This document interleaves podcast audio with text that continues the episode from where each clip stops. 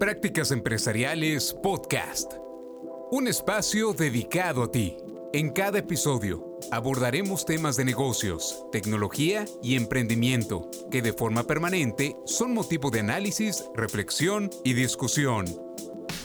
Conectamos con todos aquellos que hoy desarrollan e implementan mejores prácticas empresariales para compartirlas contigo. Existen puntos de vista y opiniones que coinciden o marcan diferencia. Te invitamos a que los conozcas y te mantengas al día de los desafíos y oportunidades que viven las empresas y los emprendedores. No olvides que para compartir el conocimiento se requiere de la interacción y de procesos informales de aprendizaje, tales como la conversación, historias y la integración a comunidades. Analizamos cada uno de los temas a la luz de la experiencia y el conocimiento de nuestros conductores e invitados especiales. Esto es Prácticas Empresariales Podcast con Germán Normandía y Armando Peralta. ¡Comenzamos!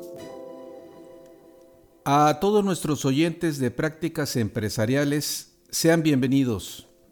Encantados de tenerlo de nueva cuenta con nosotros en un episodio más. ¿Qué tal Armando? Te mando un abrazo a ti y a nuestro auditorio en este momento tan interesante de nuestro siguiente episodio de podcast.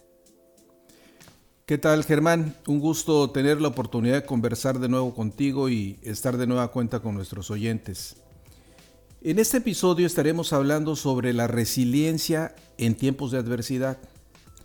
A veces eh, enfrentamos situaciones imprevistas que quizá pensábamos que era improbable que se presentaran.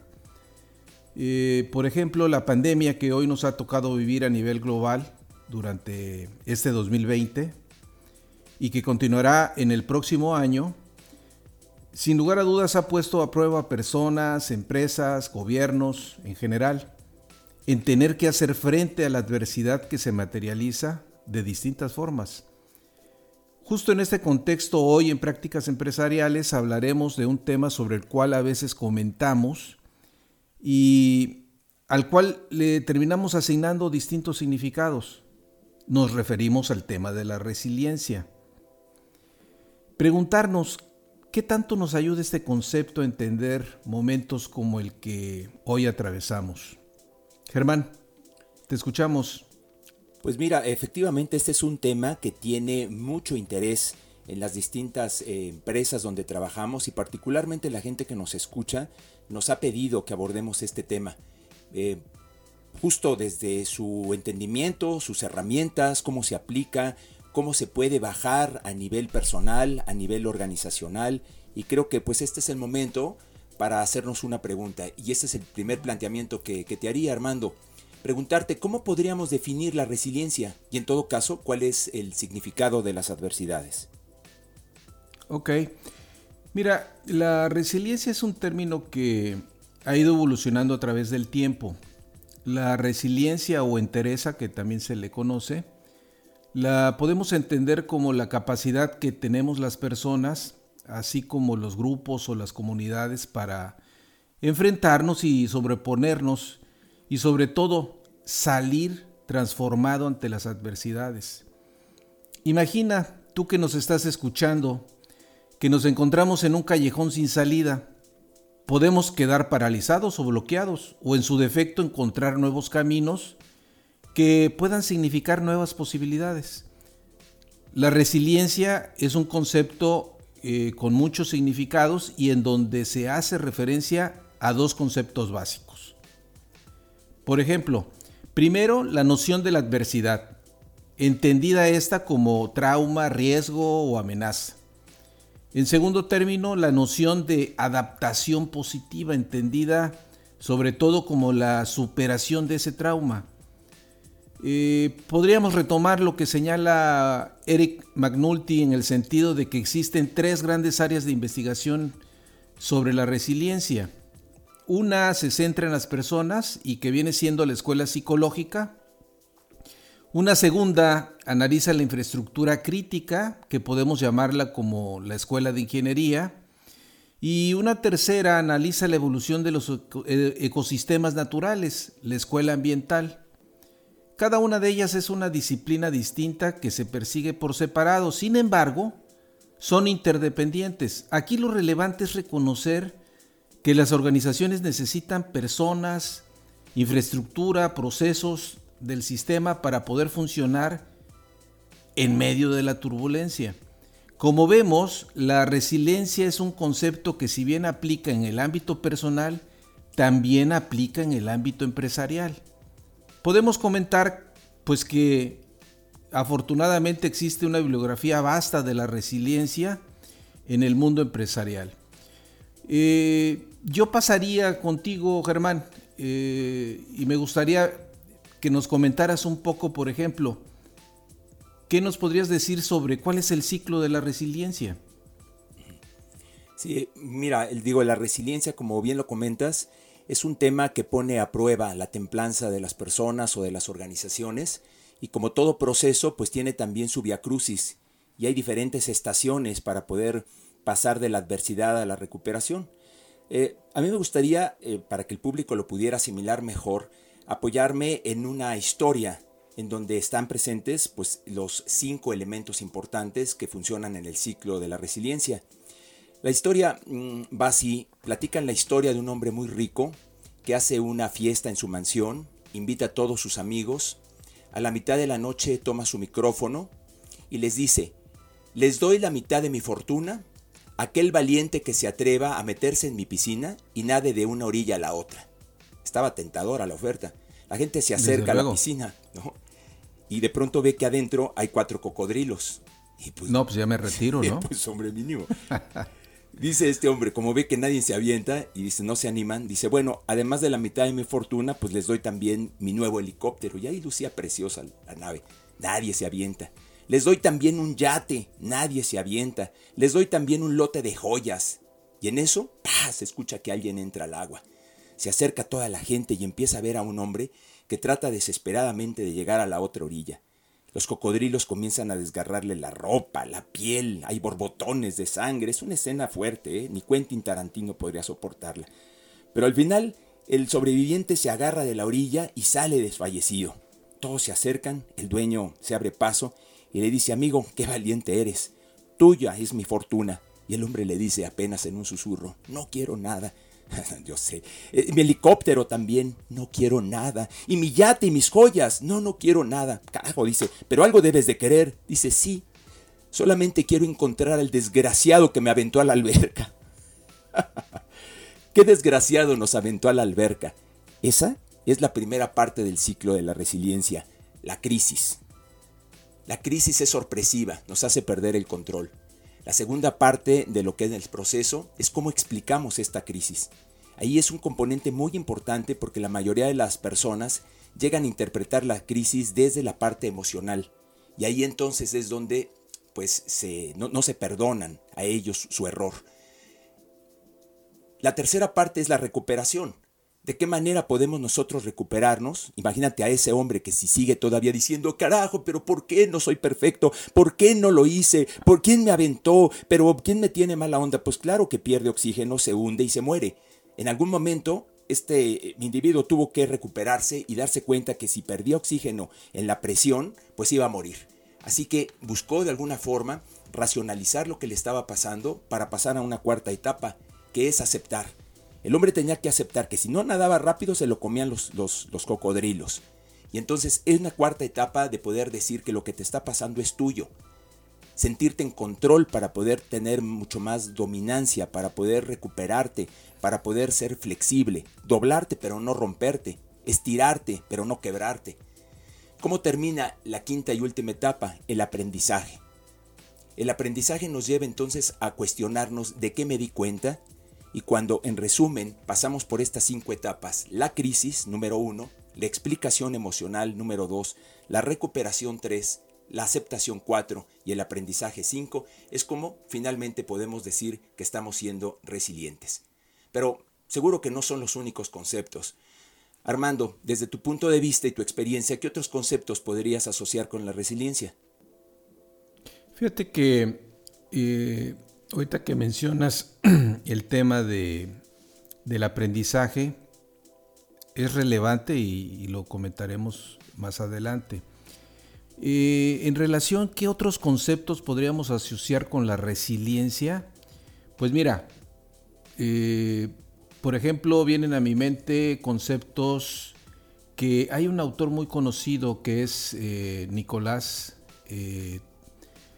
Nassim Nicolás, que ha escrito dos grandes libros, uno es El Cisne Negro y otro es Antifrágil. Por ejemplo, del Cisne Negro, del cisne negro podríamos recuperar conceptos como lo que es eh, enfrentar situaciones totalmente imprevistas y aleatorias, ¿sí? Eh, justamente en el sentido de lo inesperado y que de una u otra manera es lo que hemos estado viviendo en este 2020. Eh, el cisne negro nos da un panorama general de los sucesos y ante los cuales normal, y ante los cuales pues muchas veces o normalmente no estamos listos, tales como la pandemia que nos azota. El, otro libro que se llama Antifrágil también va muy asociado con toda esta, toda esta temática, porque de ahí podemos retomar el concepto de fragilidad o vulnerabilidad, que no solamente aplica a los objetos, sino también a situaciones y sistemas. Por ejemplo, el concepto mismo de antifragilidad que no es equivalente desde luego a la resiliencia, sino que más bien se refiere a la capacidad de resistir a la influencia externa y poder evolucionar gracias a ella. Taleb señala que en muchas situaciones, eh, por ejemplo, cuando le añadimos un poco de estrés, caos e incertidumbre, eh, la respuesta es que los sistemas tienden a estabilizarse. Y esa es un poco la, filosofía de la antifragilidad. Adicionaría otro concepto que es el de la robustez. La robustez entendido como la capacidad de poder soportar la interrupción, a diferencia de la resiliencia que es la capacidad de recuperación, como hemos visto, ¿no? Si estos conceptos los aplicamos a las empresas que hoy enfrentan el COVID-19, podemos distinguir cómo algunas han sido frágiles o vulnerables, otras han mostrado robustez, otras más como empresas se muestran como empresas totalmente resilientes y también hay empresas que pudieran catalogarse como antifrágiles. Quizá bajo este enfoque pudiéramos profundizar en el entendimiento de cómo las empresas están enfrentando en la actualidad estos tiempos adversos y nos daría más luz sobre el tema, ¿no? Pero regresando al ámbito personal, Germán, ¿Qué características deberían de poseer las personas eh, a las cuales podríamos catalogar como resilientes? Quiero compartir con, la gente que nos está escuchando un estudio que me llamó mucho la atención relacionado con los CEOs que son despedidos de las empresas. Em, fíjate que de todo este análisis que se hizo, resulta que de, de, las 100 personas, directores muy importantes de compañías líderes que fueron corridos, solamente el 35% logran finalmente regresar más eh, fuertes, mejor posicionados en las organizaciones. 43% se retiran por completo, sumidos en, el aniquilamiento personal, en la culpa. Y finalmente un 22% acepta un puesto más, más modesto en las organizaciones. Entonces, eso nos hace ver que esta pregunta que estás haciendo es fundamental, ¿no? ¿Qué características tiene la resiliencia? Bueno, me gustaría comentar con el público que el término de la resiliencia está inspirado en objetos físicos. Es decir, la liga tiene la capacidad de ser elástica. Si nosotros vemos nuestra época pasada, nuestra educación era muy enfocada a ser fuerte, estoico, a no mostrar emociones. Lo mismo se vivía en la educación, lo mismo gobierno, sociedad. Pero hoy en día las cosas han cambiado. No es el más fuerte ni el más inteligente el que sobrevive, sino el más flexible, el que mejor se adapta. Entonces, algunas de las características principales yo diría es primero tener un pensamiento práctico realista. Es decir, la ilusión es terrible. ¿sí? La imaginación y estar con los idealismos me parece que nos alejan de lo que es el pensamiento realista. En la historia que platiqué, necesitamos entender que ese que me empujó se llama la vida la vida es impredecible, la vida pasa, la vida a veces es inexplicable, y cuando no se ajusta la vida a nuestros propios planes, genera entonces frustración, sobre todo para los perfeccionistas, y también depresión, sobre todo para los que son los pasivos. Entonces yo quisiera tomar dos características que son muy importantes. La primera es algo que se llama en brasileño el bricolache. Bricolache es la capacidad de ser espontáneo. Tenemos que dejar a un lado esta parte de ser tan planeadores, tan controladores, tan pedir que todo gire alrededor nuestro para poder tener esa espontaneidad y la capacidad de adaptarnos, como lo hace un surfista cuando va en las olas. Él no impone a las olas el ritmo, por el contrario, él va armónicamente con el movimiento de las olas en esa tabla guardando el equilibrio y guardando la, la armonía.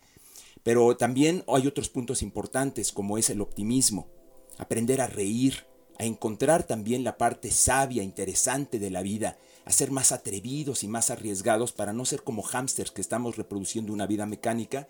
Y otro factor que me parece clave y fundamental tiene que ver con lo que Daniel Goleman decía. Él se refería a la resiliencia con dos habilidades muy importantes. El primero es el autoconocimiento y el segundo, reentrenar nuestro cerebro. Esta es una parte fundamental. ¿Qué hay detrás de la resiliencia y en particular en el lugar de trabajo de cada uno de nosotros? Creo que es una pregunta interesante que debiéramos de abordar. Armando. Sí, eh, llevándolo al ámbito del trabajo, al mundo laboral, eh, ahorita que comentas esto, eh, comentar que Marcus Buckingham, el autor de Rompa todas las reglas, tiene, o, o encabeza más bien, un instituto de investigación que se llama ADP. Y ellos aplicaron recientemente, justamente en este año, con motivo de la pandemia, aplicaron, una, em, aplicaron dos encuestas, una a nivel local en Estados Unidos y otra a nivel global.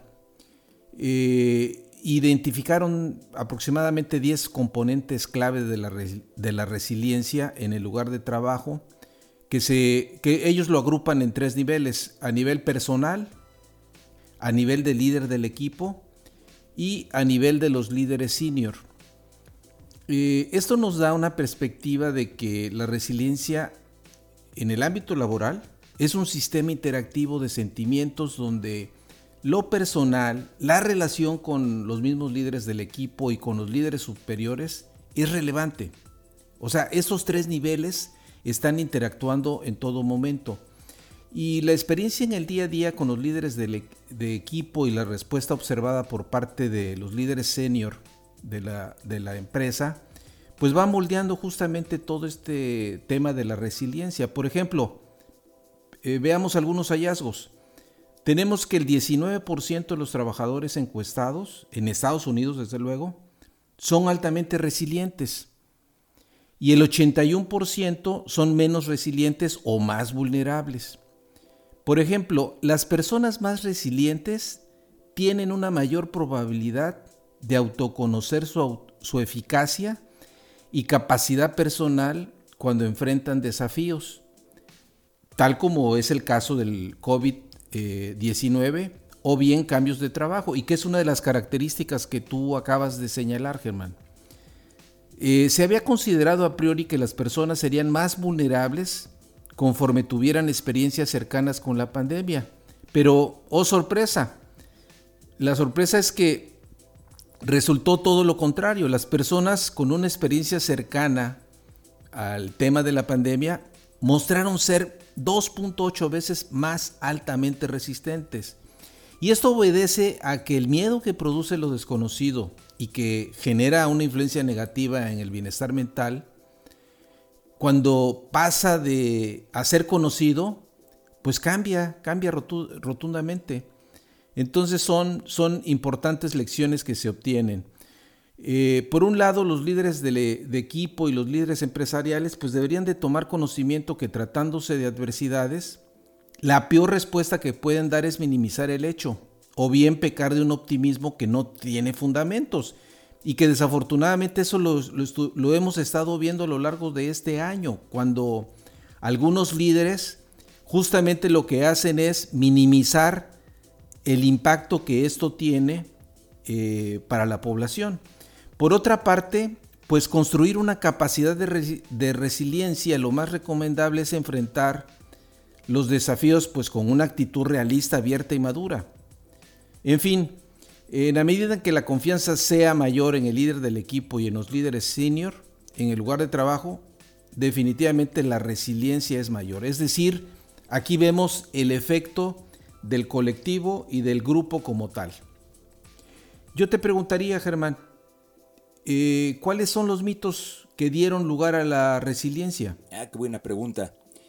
Mira, yo pensaría que hay eh, dos, dos grandes formas de poder explicar el nacimiento de la resiliencia. Y estas dos formas de ver pues son prácticamente dos miradas filosóficas acerca de lo que es el ser humano. Por ejemplo, la primera tiene que ver con la parte del determinismo. El determinismo se puede apoyar en expresiones como infancia es destino. Yo me opongo, yo no, yo no coincido. La infancia influye de una manera muy importante en la vida de un ser humano, pero podríamos imaginar, de acuerdo al determinismo, que las personas no tienen chance de poder ser otra cosa que lo que fueron sus circunstancias. Por ejemplo, si nosotros fuimos de alguna forma rechazados durante nuestra infancia, abandonados en nuestra adolescencia, humillados por nuestro jefe, traicionados por nuestra esposa, nuestro esposo, pues bueno, eh, se podría esperar de acuerdo al determinismo que la persona va a terminar siendo pues un resentido, una persona vengativa, no tendría posibilidad de salir de esa cárcel. También se me ocurre que podríamos pensar en algunas colonias, por ejemplo, pobres de México, bravas como puede ser Tepito, pues cualquiera pensaría que las personas que nacen ahí y aprenden a defenderse, a sobrevivir y a pelear, pues podría pensarse que son gentes que al final van a cobrarle a la sociedad este resentimiento, es decir, van a ser malas personas, perversas, destructivas. Pero sorpresa, el ser humano es posibilidad, de acuerdo a definiciones de algunos filósofos. Y la sorpresa es que pueden ser extraordinarios padres de familia aun cuando vengan de familias divorciadas, que pueden ser personas generosas y extraordinarios colaboradores aun cuando hayan tenido ejemplos de alcoholismo dentro del hogar. Esto nos lleva entonces a la segunda forma de poder ver el ser humano, que es la parte del autodesarrollo. Y es justo en lo que yo creo.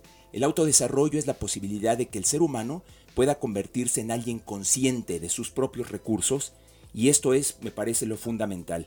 Si tuviéramos que definir en qué consiste el autodesarrollo, tendría que estar basado en dos puntos. Uno, se ha mencionado aquí la aceptación de la realidad, no las ilusiones.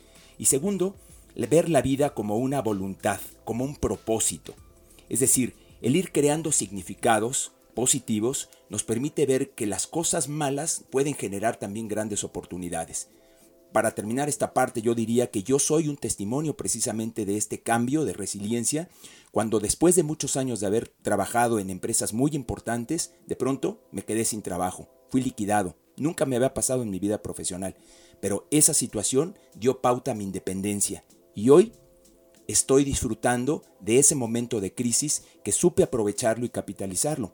¿Cuántos de los que nos están escuchando son también vivos testimonios de personas que se quedaron sin trabajo ahorita, pero ya se están moviendo para poder vender a través del Internet, con su familia están haciendo equipos de trabajo. Entonces eso es una parte muy importante. El mito es pensar que nosotros somos determinados por nuestras circunstancias. En todo caso, podríamos hablar de que interactuamos con las circunstancias. Ese sería mi, mi punto de vista. Pero si esto es correcto, entonces la idea sería cómo poder promover la resiliencia a nivel individual, a nivel organizacional. Te lanzo esa pregunta, Armando. Bien, mira, retomo lo que señalas de no al determinismo y ahí coincidimos plenamente. ¿Cómo podemos promover la resiliencia? Eh, habría que trabajar en tres líneas. En primer término, poder sobrevivir a la adversidad. ¿Cómo? Pues mediante estrategias adaptativas positivas. Si es viable, si se puede hacer el cambio. En segundo lugar, prepararse para la adversidad futura. Eh, por ejemplo, muchas empresas han aprendido que una gestión de riesgos a nivel de toda la organización es de gran valor. Las empresas que hoy podríamos calificar de ser empresas resilientes invierten para estar preparadas cuando es indispensable responder. Ejemplo de ello son los centros de operaciones de emergencia, los planes de recuperación de desastres, o bien los planes de continuidad de negocio. Todo ello, desde luego, pues requiere de un mayor grado de madurez en la gestión de los riesgos. Y en tercer lugar, reflexionar y aprender de la superación. Hoy las empresas, yo te diría, han aprendido que se deben de realizar esfuerzos para estar preparados ante la adversidad. Y esa es parte de la enseñanza, es ir capitalizando justamente lo que hemos ido viviendo. Ah, yo preguntarte, Germán, eh, ¿cómo podrían las organizaciones evaluar su grado de resiliencia? ¿Es, viable eso? Definitivamente sí, sobre todo si pensamos que la resiliencia no es una capacidad individual, sino es un proceso. Y esto afecta tanto a una persona, a una familia, como a una organización. Yo te voy a hablar desde mi propia experiencia, al estar trabajando por muchos años dentro de corporativos, de plantas industriales y también como consultor. Hay dos tipos de fuerzas muy importantes que tienen que gestionar las organizaciones. Los cambios influidos por fuerzas externas, la economía, la salud, la seguridad, etc. Y también las internas, como es la resistencia del personal a cambiar, hay confusión, ansiedad. Lo que me he dado cuenta es que el cambio por las buenas genera inspiración, el cambio por las malas, desesperación.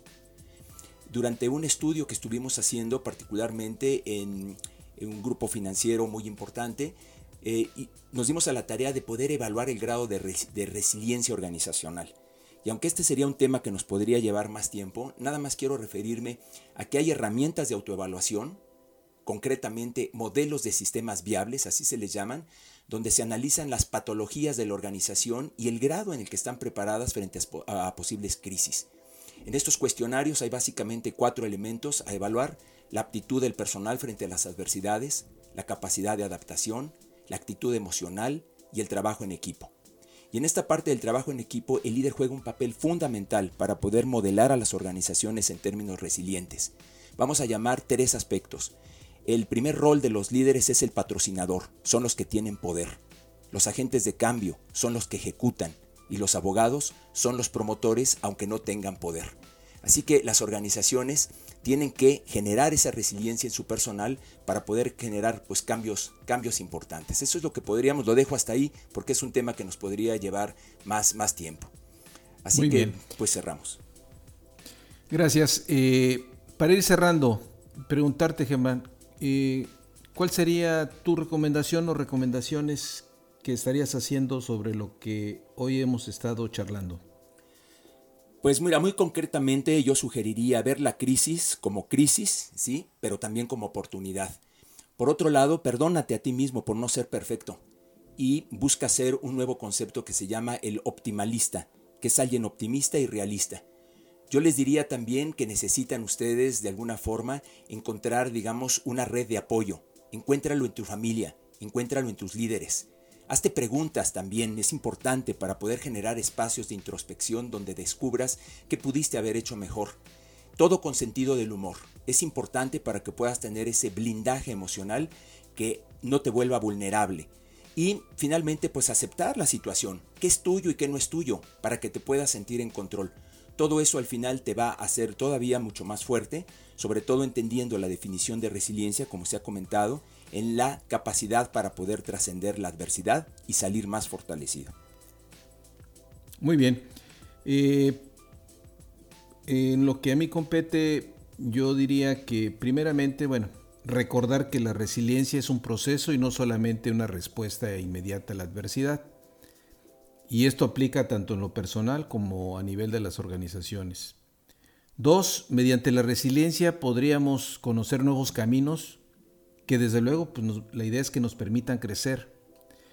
Y si te interesa más del tema, te recomendamos algunos libros que ya hemos estado haciendo mención. Hay una compilación que se llama Resilience en inglés de la serie de inteligencia emocional del Harvard Business Review, donde se recogen diferentes artículos.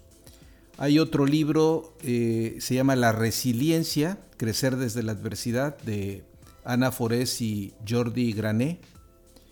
Y el libro de Nassim Nicolás Taleb, Antifrágil. Eh, finalmente, gracias a todos quienes escuchan prácticas empresariales y recordarles que si tienen interés en enviarnos algún mensaje, lo pueden hacer en la siguiente cuenta de correo prácticasempresarialespodcast.outlook.com nos escuchamos en el segundo episodio, Germán.